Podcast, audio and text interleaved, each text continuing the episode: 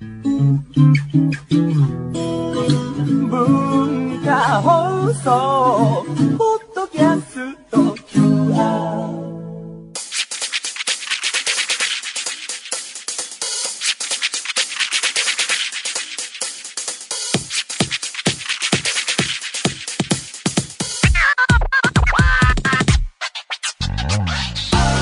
こんばんは内山聖輝のワンクールパーソナリティの内山聖輝です。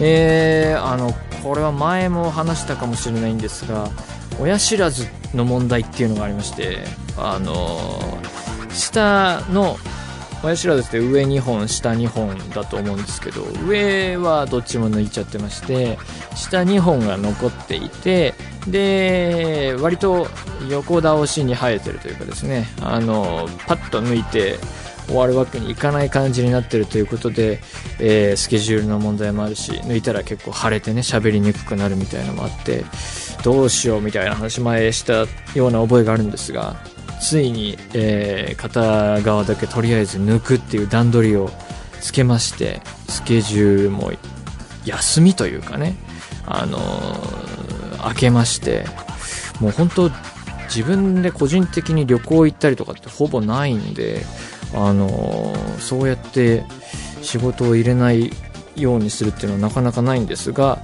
まあ、とりあえずちょっと抜いてみようというかですね、えーことになって。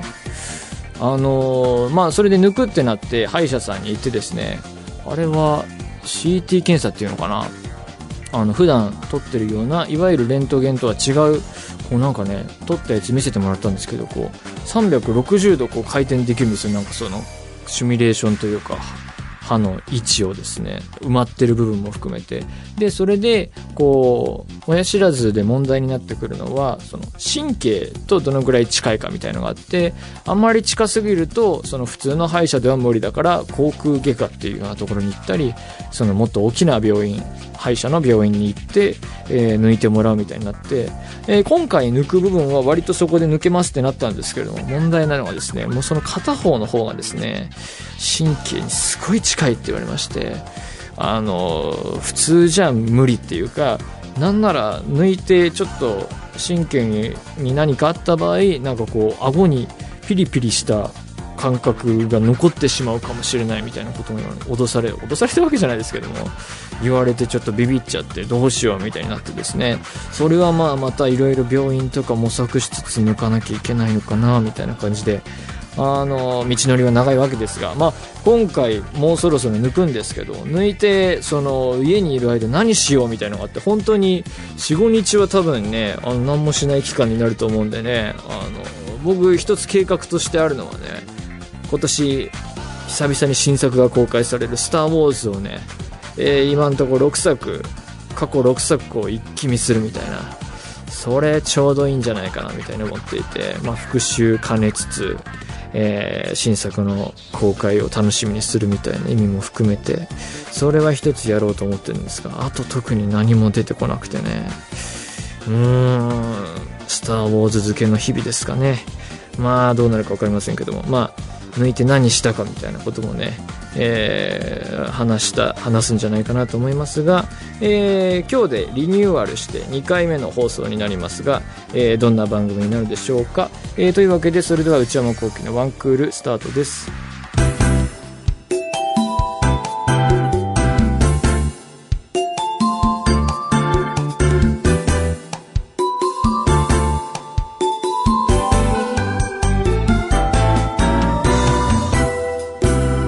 内山幸輝のワンクール。それではお便りを紹介していきます。えー、ラジオネーム、ゆきちさん、18歳。内山さん、こんにちは。初めてメールを送らせていただきます。私は今年大学1年生になり、えー大学での初めての夏休みを終えたばかりなのですが、夏休みが8月頭から10月頭の2ヶ月間もあり、正直暇を持て余してしまい、もったいない過ごし方をしてしまいました。高校が進学校だったので、今までは暇がある時はひたすら宿題をしたりしていればよかったのですが、勉強をそんなにしなくてもいい今、暇な時間の過ごし方がわかりません。内山さんのおすすめの暇の潰し方、何かあれば教えていただきたいです。ああ、なるほどね。ああ、勉強をそんなにしなくてもいい、今。まあ、しなくてもいいってわけじゃないと思うんですけれども。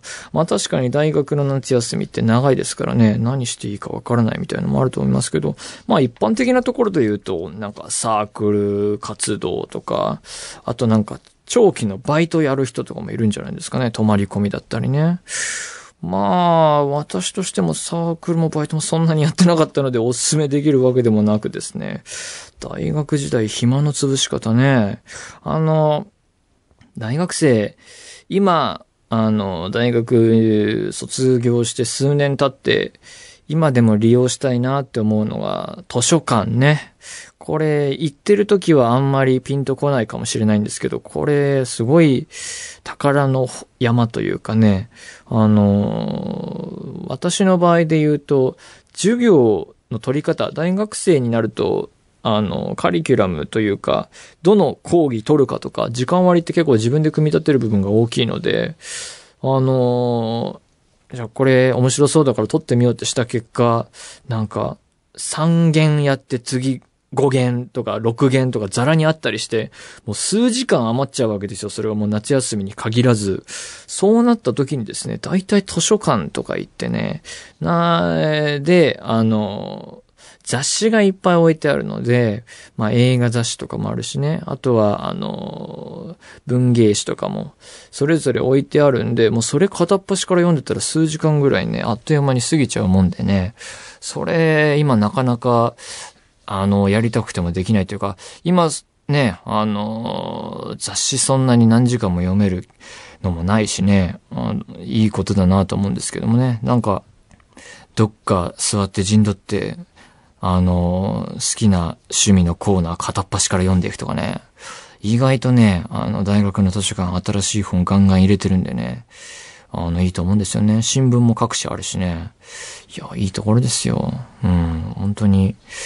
今でも使いたいなと思う次第なんですが、まあ、あとはね、サークルといってもね、あの、私は特に、あの、がっつりはやってなくてね、片足突っ込んだぐらいなのは、映画を作るサークルはいっぱいあったんだけどもね、数少ない映画をみんなで見に行こうっていう、まあ、謎のサークルがあってね、まあ、それぐらいの温度がちょうどいいかなと思ってやってみたんですがね。まあ、すぐにやめちゃいましてね。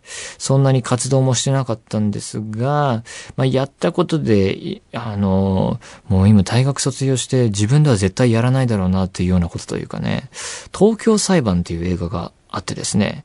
これはモノクロで、まあ、いわゆる東京裁判、あの、戦後行われたやつを扱ったやつなんですが、4時間以上ありましてね。さっきネットで調べたら277分って書いてあってね。これを一気に、その映画館、名画座だったと思うんですけどね、もちろん。で、見るっていう回があってですね。これは、この時の時間の進み方、あの、面白いシーンも結構あるんですけど、何せずっと白黒で、ドキュメンタリーですからね、結構難しい内容の。この時の4時間半ぐらいはですね、人生の中でも有数の4時間半というかね、何をもってランキング付けるのかもあれだけど、この時の時間の進み方の感じはね、なかなか体験しない感じでね、これ、このサークルやってなかったら絶対しないだろうなっていう体験ではあったんですが、まあそんな風にですね、いろいろ謎の巻き込まれ方するのもありじゃないかなと思いますが、今の潰し方ね、まあ、もったいない過ごし方とは言っていますが、もったいない過ごし方でもいいんじゃないですかね。まあ、あと夏休みやってたことといえばですね、最近は減ってきたと思いますけども、いろんな、あの、いろんな書き手の人のブログとかをですね、もう最初から最新まで読むっていう作業。これ、やったら一日結構終わっていくと思うんでね。これ、私これやったことありますけどね。いいと思いますよ、これ。あの、なかなかやる機会ないことだと思うんでね。それはおすすめの暇の潰し方ですね。はい。えー、続きまして。ラジオネーム、ドライアイスさん。えー、内山さん、こんにちは。内山さんにお願いしたいことがあるのですが、私は未だに映画館に映画を見に行ったことがありません。映画大好きな内山さんから映画の話を聞いても、全く映画館に行く気が起きません。内山さんが出てる映画でさえも、てんてんてん。無理にとは思いませんが、こんな話腰腰の重たい私が、えー映画館に行きたくなるような話をしてほしいです。映画館に映画を見に行ったことがありませんってすごいですね。なんか、親御さんとか、あの、休みの日とか、どっか連れてってって言われたら連れて行っちゃいそうなもんですけどもね。まあそういう人もいるんだろうと。まあ、自由ですからね。他になんか楽しいとこいっぱいあると思うんでね。あの、行ったらいいと思うんですけどもね。あの、まあ新作、えー、やる映画館もありつつ、あの、古い映画を2本立てでやったりするような名画座なんかもね、あったりするんでね、そういうとこチャレン、まあでもね、シネコンとか行ったことない人に名画座進めてもしょうがない。もう、大丈夫です、もう。人生に必要なものと必要じゃないものっていうのは人それぞれありますからね。あの、まあ、大丈夫です。名画座、ただいまね、構成作家さんからね、質問を受けましたが、もう今ね、東京裁判思い出したことでね、東京裁判で頭がいっぱいですけれども、名画座、あのね、やっぱ名画座のいいところは2本立てでね、あの、これ見たいって言った結果、見る、あの、自分では見ようと思わなかった映画を見るっていうかね、あれですね。イエジー・スコリモフスキー2本立てっていうのが、あれは多分早稲田松竹でやってたと思うんですが、これ2本立ては、まあこの監督はすごいみんないろんな形で評価されてる監督なのに、これは行かなきゃと思って行ったらですね、シャウトっていう映画があってですね、この、このストーリー説明するのも大変なんですけど、このシャウトっていう映画を2本立てで見ることになってね、もうとてつもない、もう、すごい、もうね、説明のしようのない凄さっていうか、衝撃を受けた覚えがありますがね。そんな感じで謎の体験ができるっていうのも、まあ、魅力といえば魅力なのかなと思いますが、まあ、人生の過ごし方は自由ですからね。まあ、適当にやっていただければと思いますが。えー、というわけで、こんな感じで何でもいいので、皆さんからのお便り、引き続きお待ちしております。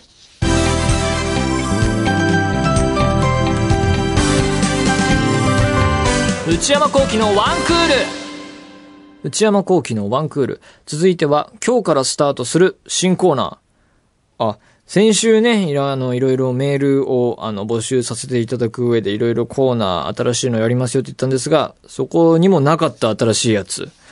なるほど。えーやってみましょうか。えー今日からスタートする新コーナー、タイトルはこちらです。クールドッグプレス。ホットドッグプレスっていうのがね、これ、僕の世代ではないと思いますが、ありましたよね。なるほど。えーこのコーナーでは、毎回今話題になっている情報やトレンドをリスナーの皆さんにそこまでテンションも上げずに、あくまでクールに伝えていくコーナー。なるほど、らしいんですけれども、な、何があるんでしょうね。えーやってみましょうか。それじゃあ、えー今週の、えークールドッグプレス、テーマはこちらです。おにぎり。大丈夫かねこれ？おにぎり。おにぎりね。えー、ここ数年、おにぎりがブームになっているということで、コンビニでもかなりの種類のおにぎりが出ていますし、最近では高級な食材を取り扱うおにぎり専門店なんかも続々と登場しているそうです。別紙参照って書いてあるので別紙を見てみましょうか。はあ、はあははあ、これ47都道府県のおむすびを販売してるお店があると。へえ。で、えーというわけで、今、目の前には、えースタッフの方々が用意してくださったおにぎりがたくさんあるんですが、あ、これですか。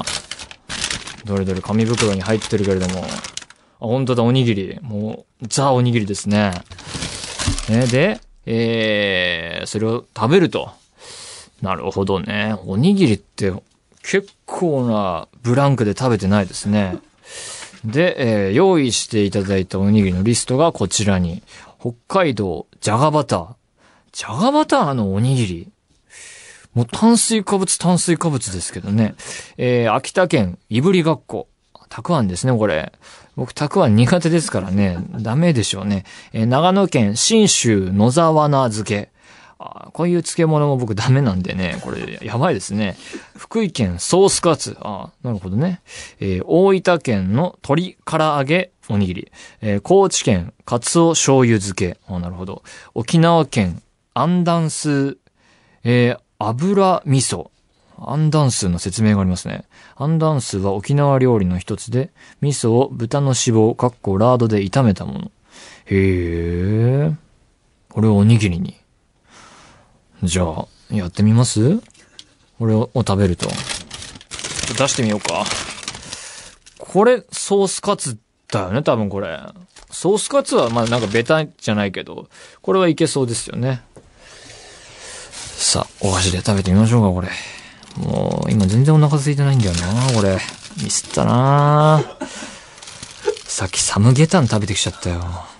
これもう、おにぎりから、もう天むすみたいにソースカツが飛び出してますね。ソースカツの部分を。んうん。もうなんか、見たまんまの味っていうかね。もう、ソースカツとおにぎり。もう皆さんが思い描いてる通りの味が今ね、私の口の中に広がってますね。うん、美味しい。続いて、何がいいかね。このアンダンスっていうのが気になるんですけどね。これかな？これ、これっぽくないですか？アンダンスー。これと見たね。アンダンス行ってみようじゃん。うん。うん。味噌だね。うん、うん、うん。うこれ油っぽみみたいなあんまない気もするけどね。うん。でも、味噌おにぎりって俺結構好きで、実家にいた頃よく作ってもらった覚えがありますけどね。うん。うん。まあでも甘、甘系の味噌。うんうんうん。あと何？これなんだこれ、苦手なやついきましょう。苦、内田プロデューサー、そういうの良くないんじゃないなんかそういう苦手なやついきま、バラエティ的なの入れろよ的な、こうさ。たくあん、たくあんどれかな？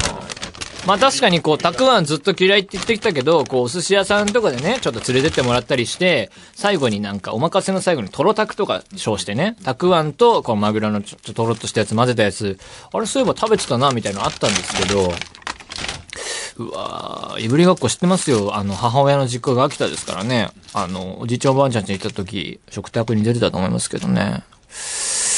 うわー何年ぶりだろう、俺、たくあん食べんの。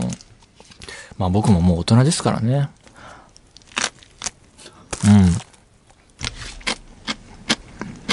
うん。うん、大丈夫、大丈夫。普通に大丈夫だね。うん。なんか、一つ少年期が終わった感じがするよね。イノセンスを失ったような、こう、いぶりがっこも食べられるようになっちゃったからみたいな。うん、普通に食べられるね。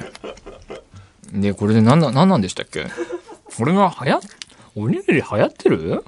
おにぎり流行ってるっていうと、あと、内山さんがおにぎりあ召し上がらないあ、確かに普段あんまり、結構さん最近はなんならサンドイッチとかこう、そっちだみたいサな。ンドイッチ派だとお聞きしたんで、うん。ちょっと流行ってるおにぎりをちょっと食べてみようかなという。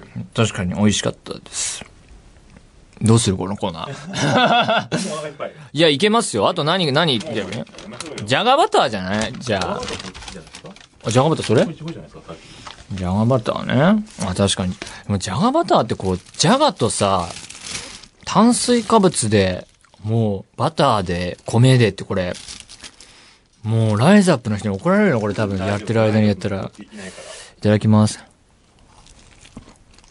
うーん。まあね。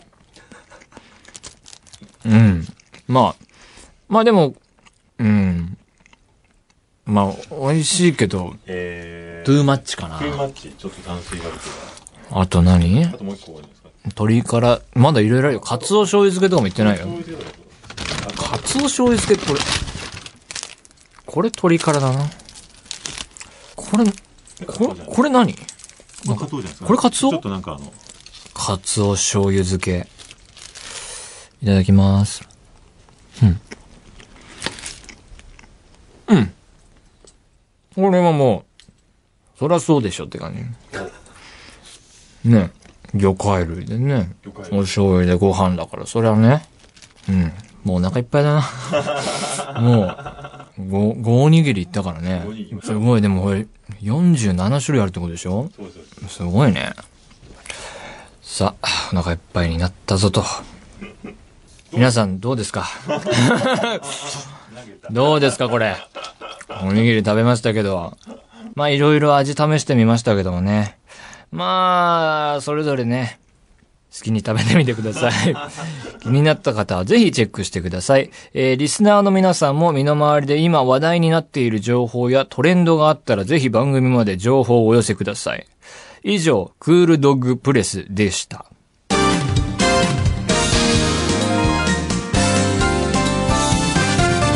内山幸喜のワンクール思春期の痛みこちらは思春期にありがちな心が痛いエピソードを皆さんから募集して紹介するコーナーです。それでは今週届いたエピソードをご紹介します。石川県17歳ラジオネーム恋野さん先日私の高校で3日間にわたる学校祭がありました。2日目は校内で文化祭があり、3年生のクラスは毎年模擬店を出すという慣習で、私のクラスも箸巻きなどを売りました。私はクラスでいつも仲の良い5人と一緒にいます。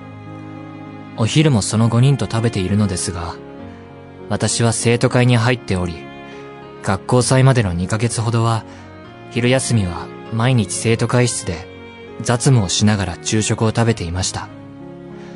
文化祭の模擬店で着る衣装は、パンツはクラスでお揃い、T シャツは各自自由と決まって、女子は各グループでお揃いにしたり、バンドの T シャツ着てくるという子がいたり、そして当日、私はというと、朝から生徒会の仕事があったため、遅れてクラスへ行くと、いつも一緒にいる5人がお揃いの T シャツ。私はとあるキャラクターの T シャツ。教室に入って、おはようと声をかけられた瞬間、向こうは、あ、と、今気づいたというような顔をしました。後から聞くと、昼休みにご飯を食べながら T シャツの話をしており、その場でネットで注文していたそうです。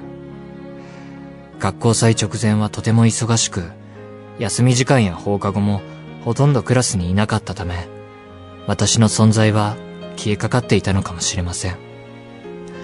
文化祭当日は他のクラスの友達と回る約束をしていたので、精神的ダメージはまだ少なかったのですが、周りからの哀れむような気まずい視線や、会うたびにその5人から全力で謝られるのが辛く、逆にこっちが申し訳なくなってしまいました。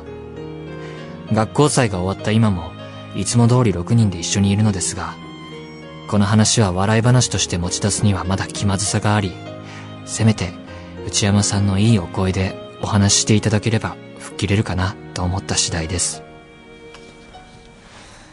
まあ別にいいお声ではないんですけれども、まあこういう T シャツね、T シャツ俺何だったかな？でも確かにこう体育祭の時とかに、こう縦割りの、えー、お揃いの T シャツ作ってみんなで書き込みとかね、して、なんか思い出の T シャツみたいにした覚えがありますけど、まあ大体数年経ったら捨てますから、この T シャツもね、みんなでお揃いにしたところでね、何も気に病むことはないことでしょうね。あ、でもね、今でも撮ってある、そ、なんかね、これはイベントごととか関係なく、高校の時に何人かで、なんか、オリジナル T シャツを作ったことがあって、それはね、こう、KY っていう言葉ができる前に、こう空気を読むみたいなことってあるよねみたいなことで、その KY っていうのができる前に、こう空気を読むだから、エアリーディングで良くないみたいなのをみんなでダ話ししてたことがあって、じゃあ我々で、あの、エアリーディング協会を作ろうみたいなことを、今これ、思い出すときついものがあるんですけど、じゃあ、協会だから T シャツも作ろうって言って、そういう、後々美大に進む友達がですね、今もうデザイン会社で働いてますけども、友達が T シャツ作ってくれっつって、み発注かけて、その、マークとか作って、その、後ろにはね、あの、その空気を読む瞬間の例題みたいなのを、作ったやつを、ね T シャツはね、まだ家のクローゼットにあってね、あの、パジャマ代わりで着てますよ、俺は。エアリーディングアソシエーションのね、T シャツ。エアティーとか言ってたけどね。まあそういう T シャツもあるけれども、大体捨てるよってことでね。まあ数年経てばね、なその T シャツ捨てますから大丈夫ですよというわけで、えー、みんなこういう痛みを経て大人になるんですね。このコーナーではこうした思春期の痛み、もといお宝エピソードをお待ちしております。